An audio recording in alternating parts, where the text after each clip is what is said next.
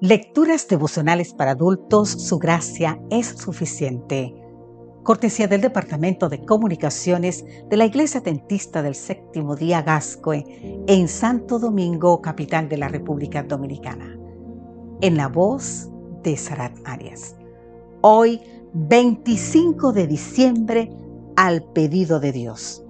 Hebreos capítulo 11, los versículos 17 y 18 nos dicen, por la fe Abraham, cuando fue probado, ofreció a Isaac. El que había recibido las promesas ofrecía su unigénito, habiéndosele dicho, en Isaac te será llamada descendencia. Dios le pidió a la primera pareja que tuvieran hijos y se multiplicaran. Dios le pidió a Noé que generase hijos. Dios le prometió descendencia a Abraham y no se la daba. Su edad y la infertilidad de Sara, su mujer, parecían impedir el cumplimiento de la promesa. Sin embargo, la promesa a su tiempo se cumplió. Ahora bien, surge algo muy extraño. Cuando Isaac es un joven, Dios le pide que lo ofrezca en sacrificio. ¿Por qué iba a Dios a querer quitarle a su hijo si él mismo se lo había dado? Abraham obedece el pedido divino. Isaac también se somete al sacrificio porque cree en la integridad de su padre.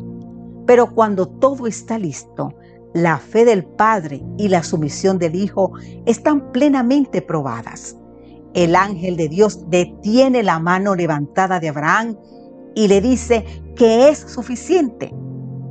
Ya conozco que temes a Dios por cuanto no te rehusaste tu hijo, tu único. De este modo, Isaac era un símbolo del Hijo de Dios, que sería dado en sacrificio por los pecados del mundo. Hoy es Navidad y la cristiandad celebra el nacimiento de Cristo, aunque sabemos que no es la fecha correcta. El niño nació para ocupar el lugar de Isaac y el nuestro.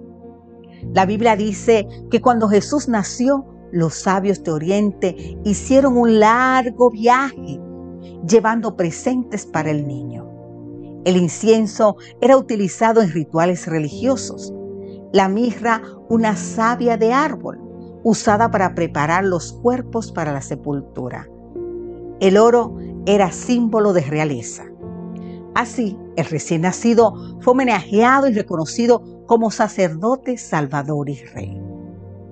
Los magos trajeron al Salvador lo más valioso que tenían. Nos dieron ejemplo. Muchos obsequian regalos a sus amigos, pero no tienen nada para el amigo celestial de quien reciben todas las bendiciones. No debemos obrar así sino reservar para Cristo lo mejor de todo lo que tenemos, de nuestro tiempo, nuestro dinero y nuestro amor.